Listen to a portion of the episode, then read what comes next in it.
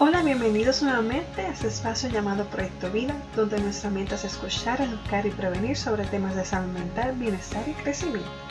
Estás escuchando el episodio número 16. Espero que se encuentren muy bien y que su día haya comenzado lleno de energía y de muchas cosas buenas.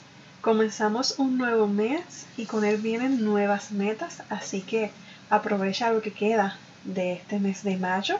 Hoy vamos a estar hablando sobre un tema que me apasiona y que gracias a un libro que estoy leyendo titulado 10 claves para vivir feliz, me ayudó a redescubrir nuevamente el significado de lo que vamos a estar hablando hoy. Y es sobre la generosidad. Y a lo mejor te preguntarás qué tiene que ver la generosidad con la salud mental y el bienestar. Tiene que ver mucho.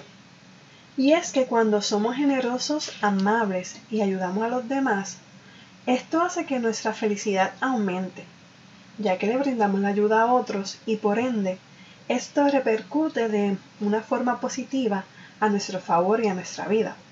Algunos estudios han demostrado que la gente que es generosa o que ayuda a los demás está más satisfecha con su vida, tiene un mayor sentido de significado y se siente más competente.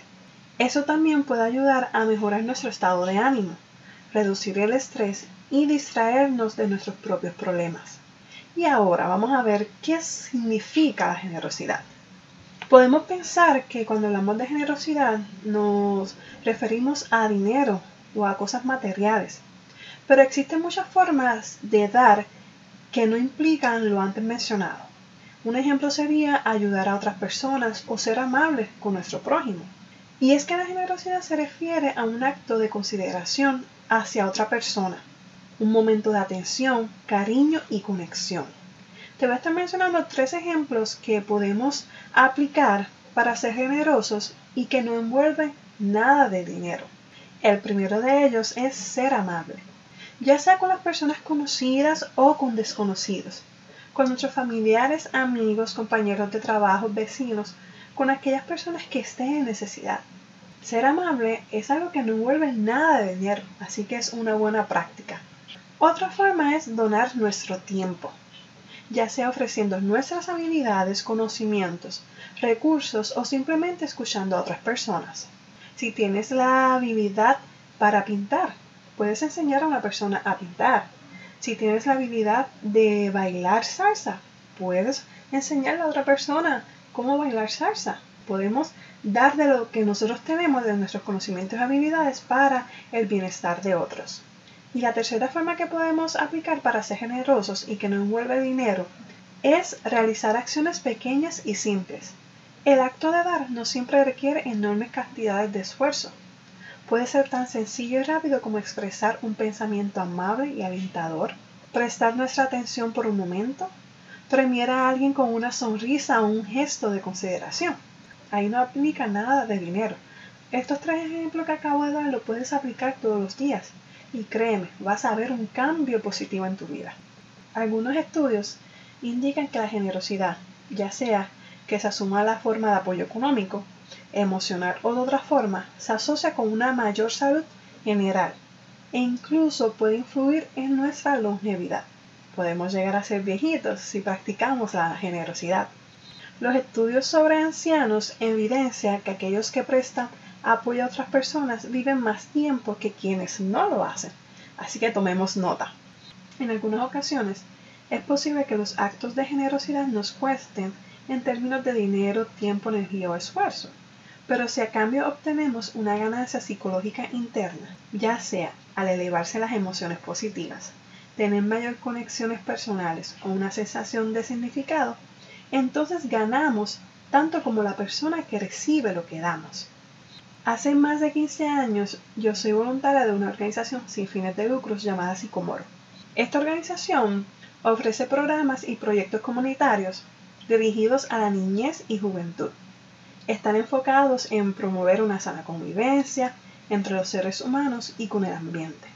El poder ser parte de esta organización me ha ayudado a que mis actos de generosidad sean aún mayores. El donar de mi tiempo para ayudar a otros es algo que me llena y me hace feliz. Y por eso hoy quiero invitarte a que hagamos un ejercicio al que he llamado Soy bondadoso. El mismo es basado en un ejemplo que ofrece el libro que le mencioné al principio. Y el ejercicio consiste en lo siguiente. Cada semana debemos proponernos llevar a cabo cinco actos de generosidad por al menos un mes, adicional a los que ya hacemos normalmente. Debemos asegurarnos que los llevemos a cabo. Te recomiendo que hagas una lista de todas las acciones bondadosas que se te ocurran, porque esto nos ayudará a tener más claras las cosas. Es recomendable hacer todos los actos de generosidad en un solo día, o esparcirlo lo menos posible. A lo que me refiero es que si yo escojo el día jueves para hacer mis cinco actos de generosidad, pues lo haga ese mismo día. Si se me queda alguno, pues lo paso para el viernes. Pero no dejarlo para el domingo, porque ya está perdiendo el significado. También es importante que anotemos las acciones que vamos a hacer y también lo que detectamos en nosotros mismos al realizarlas y cómo reaccionó la persona que recibió el acto bondadoso. A principios de junio vamos a estar evaluando cómo estos cinco actos de generosidad a la semana han aumentado nuestro nivel de felicidad y agradecimiento. Les he preparado un documento donde están las instrucciones del ejercicio y en el mismo van a encontrar unos ejemplos de algunos actos de generosidad que pueden llevar a cabo también hay unas hojas para que anoten sus cinco actos de generosidad, cómo se sintieron al llevarlo a cabo y cómo reaccionaron las personas que lo recibieron. En las notas del programa les voy a dejar el enlace para que descarguen el documento. También pueden ir a la página de proyectovidapr.com barra podcast y buscan este episodio. También lo pueden descargar de esa forma o en el enlace de nuestra cuenta de Instagram. También se lo voy a dejar y te invito a que te unas a esta iniciativa y provoquemos un cambio en nuestro país con actos de generosidad. Recuerda taguearnos para poder compartir en nuestra página y también puedes utilizar el hashtag Soy Bondadoso PR. Espero que este episodio haya sido de ayuda y que te unas a esta iniciativa para que juntos impactemos a nuestro país y en donde tú te encuentres, no importa si te encuentras fuera de Puerto Rico, también lo puedes llevar a cabo.